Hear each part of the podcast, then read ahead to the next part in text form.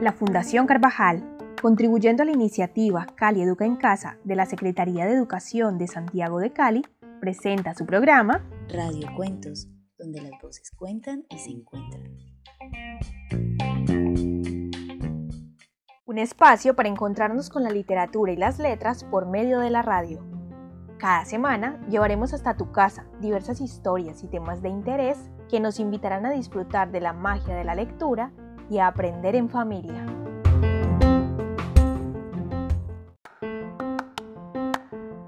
Hola, hola, hoy los saludo dándoles la bienvenida a este nuevo programa de Radio Cuentos.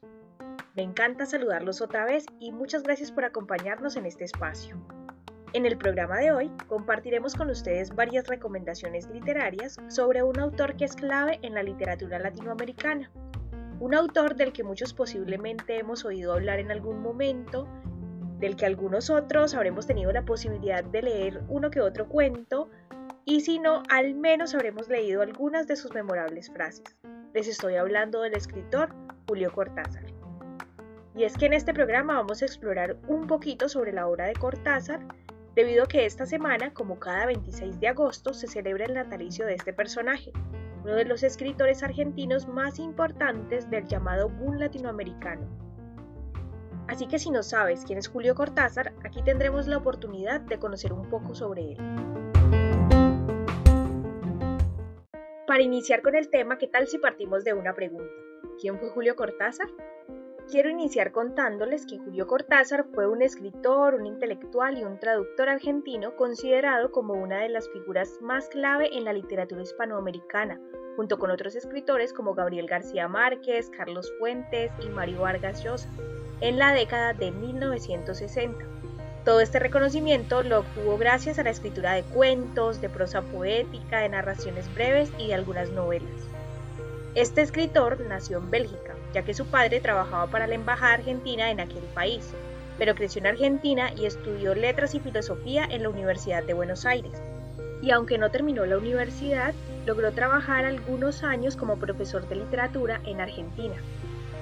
Cortázar abandonó la universidad con la llegada al poder del régimen militar peronista pero siguió escribiendo y en 1951 publicó Bestiario, su primera antología que le valió un cierto reconocimiento. Posteriormente abandonó la Argentina y se exilió en París, en donde escribió su más grande éxito en 1963. Les estoy hablando de la novela Rayuela. A pesar de que luego se instauró la democracia en Argentina, Cortázar, en protesta contra el gobierno argentino, optó por la nacionalidad francesa y estableció su hogar en Francia. Murió en el exilio, pues en 1984 falleció a causa de leucemia, por lo que hoy sus restos reposan en el cementerio del barrio parisino de Montparnasse, junto a otros grandes de la literatura. Julio Cortázar es considerado como un gran maestro del género del cuento. También autor de relatos cortos y llegó a ser reconocido como uno de los autores más innovadores y originales de su tiempo. Su obra se caracteriza por un dominio del relato corto y de la prosa poética, así como la narración breve en general. Asimismo, él es creador de importantes novelas que inauguraron una nueva forma de hacer literatura, rompiendo los moldes clásicos mediante narraciones que escapan a la línea temporal de sucesión y que son más interactivas con el autor. Su obra transita entre las fronteras de lo que podríamos llamar realismo mágico o el surrealismo. Transita entre lo real y lo fantástico. Tal vez una de sus obras más importantes es Rayuela, una novela que está incluida en la lista de las 100 mejores novelas en español del siglo XX y es uno de los referentes imprescindibles de la literatura latinoamericana. Se trata de una novela que se publicó por primera vez el 3 de octubre de 1963, una novela que juega con la subjetividad del lector y que posee múltiples finales. Tan diferente era a lo que estaba establecido en ese momento para la literatura hispanoamericana que a su obra el autor la llamaba una contranovela. Es tal vez por estas características que con novelas como Rayuela se puede decir que se inauguró una nueva forma de hacer literatura en el mundo hispano. Se rompieron esos moldes clásicos mediante una narración que escapaba en la linealidad temporal y que tenía una clara mezcla entre lo real y lo fantástico. Con esta obra Cortázar se alejó de las rutinas y los patrones establecidos para renovar los géneros que cultivaron el cuento fantástico. Sus relatos se apartaron de la metafísica, de lo real, e indagaron por facetas más enigmáticas y simbólicas de lo cotidiano, buscando siempre la originalidad y un profundo sentido de lo real. Ahora los quiero invitar a que escuchemos uno de sus cuentos cortos más representativos, un cuento que nos permitirá echar una mirada a la obra de este gran escritor. Así que los dejo con Rosa Cuasput, que hoy nos va a compartir esa fascinante historia.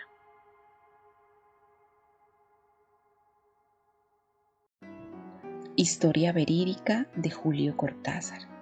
A un señor se le caen al suelo los anteojos, que hacen un ruido terrible al chocar con las baldosas. El señor se agacha afligidísimo porque los cristales de anteojos cuestan muy caros, pero descubre con asombro que por milagro no se le han roto.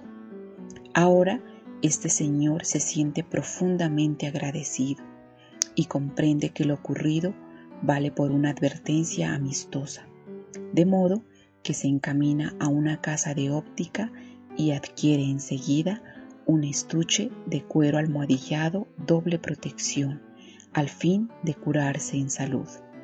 Una hora más tarde se le cae el estuche y al agacharse sin mayor inquietud descubre que los anteojos se han hecho polvo.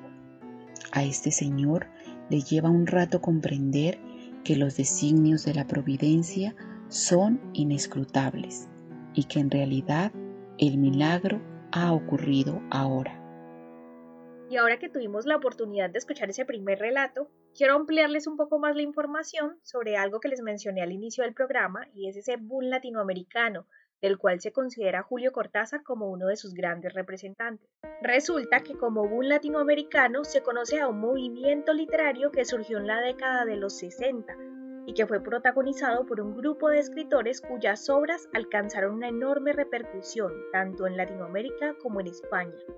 Los principales autores que integraron este fenómeno literario fueron el peruano Mario Vargas Llosa con su libro La ciudad y los perros, publicado en 1962, el colombiano Gabriel García Márquez con Cien años de soledad, publicado en 1967, Carlos Fuentes, mexicano, con su libro La muerte de Artemio Cruz de 1962, y Julio Cortázar con Rayuela, publicado en 1963.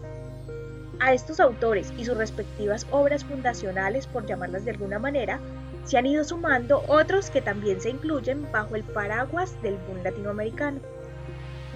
Así es fácil que encontremos también autores como José Donoso, chileno, a Lezama Lima, de Cuba, Augusto Roa Bastos, de Paraguay, y a Jorge Amado, de Brasil. Los géneros en los que sobresalieron todos estos autores fueron la novela y el cuento, que tuvieron un desarrollo excepcional de la mano de sus creadores en esta época. Y sobre este fenómeno del boom latinoamericano, resulta muy curioso que sin que estos autores se pusieran de acuerdo o unieran sus esfuerzos a determinadas orientaciones literarias o hacia unos rasgos narrativos necesariamente comunes, según opinión del mismo Cortázar, fue el azar y la simple casualidad lo que hizo que las publicaciones de las obras de este boom coincidieran en el tiempo. Aunque un hecho innegable y que claramente vincula a estos autores sería el momento histórico en el que escribieron, un momento, una época que en términos generales estaba marcada por el mismo ambiente político y social, por una cierta inestabilidad y por la transformación económica que reinaba en gran parte de los territorios de América Latina en aquel entonces. Lo que sí resulta indudable es que el boom latinoamericano supuso un antes y un después para la narrativa en lengua hispana, en ese sentido, llama la atención el hecho de que Cortázar atribuye al boom el hecho de que los propios escritores y lectores latinoamericanos comenzaron a leer literatura latinoamericana, a confiar en sí mismos, pues en palabras del autor, antes solo mirábamos a Europa como referente de buena literatura y solo leíamos a Sartre, a Faulkner, a Hemingway y a otros autores franceses e ingleses como referentes.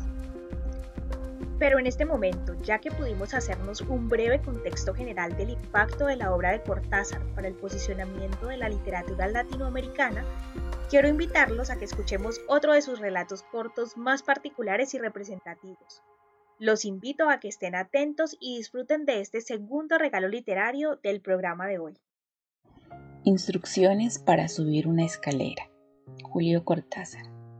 Nadie habrá dejado de observar que con frecuencia el suelo se pliega de manera tal que una parte sube en ángulo recto con el plano del suelo y luego la parte siguiente se coloca paralela a este plano para dar paso a una nueva perpendicular, conducta que se repite en espiral o en línea quebrada hasta alturas sumamente variables, agachándose y poniendo la mano izquierda en una de las partes verticales y la derecha en la horizontal correspondiente. Se está en posesión momentánea de un peldaño o escalón.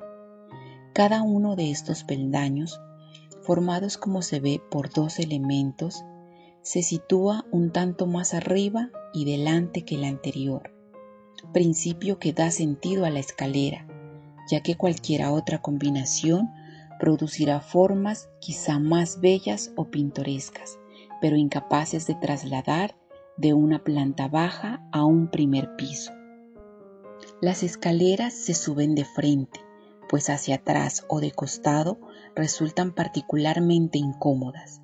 La actitud natural consiste en mantenerse de pie, los brazos colgando sin esfuerzo, la cabeza erguida, aunque no tanto, que los ojos dejen de ver los peldaños inmediatamente superiores al que se pisa, y respirando lenta y regularmente, pero que no ha de confundirse con el pie antes citado y llevándola a la altura del pie, se le hace seguir hasta colocarla en el segundo peldaño, con lo cual en este descansará el pie.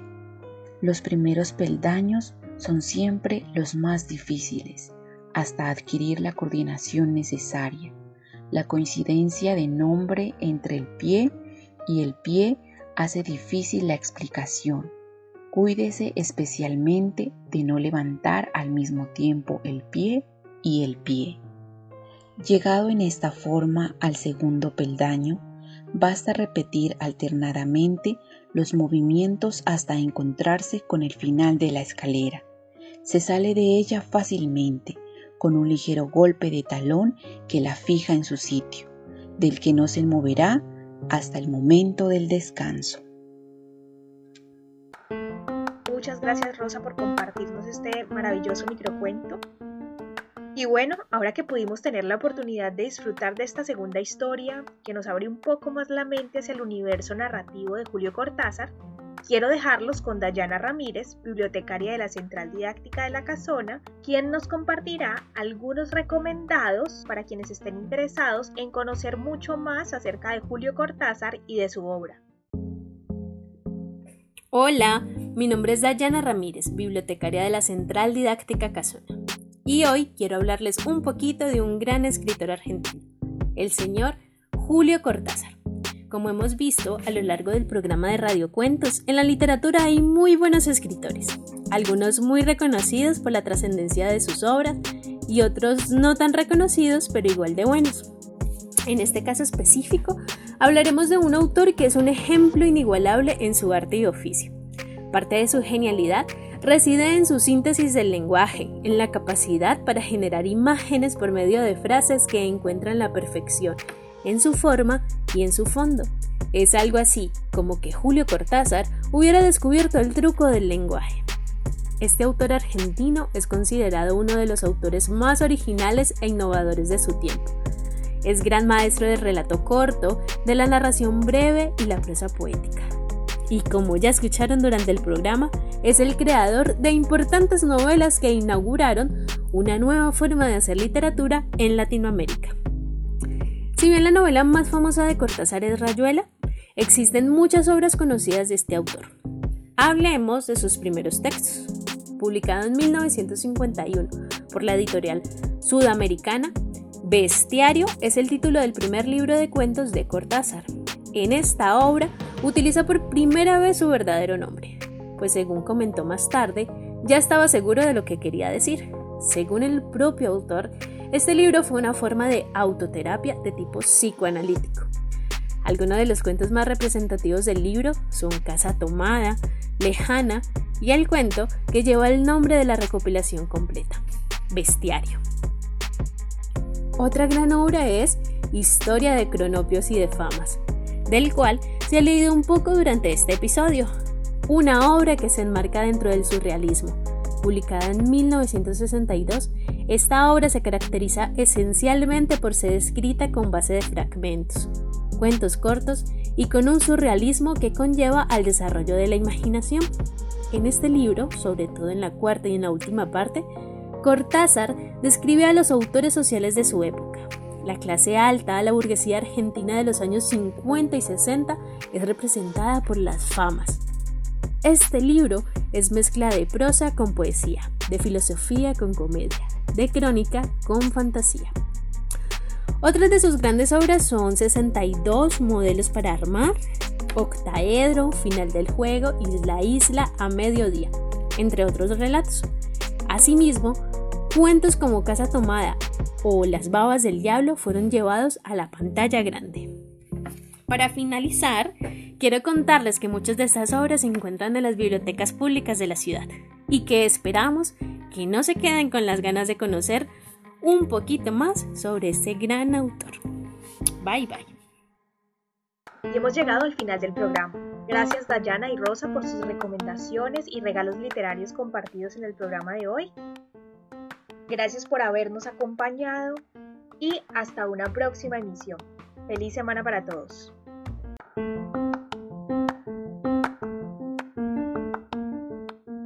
Y si quieres que te compartamos la grabación del programa del día de hoy, no dudes en escribirnos a nuestra línea de WhatsApp 300 712 1742 o síguenos en las fanpages de las bibliotecas públicas centrales didácticas como arroba bibliopoblado, arroba bibliocasona o arroba bibliovallado.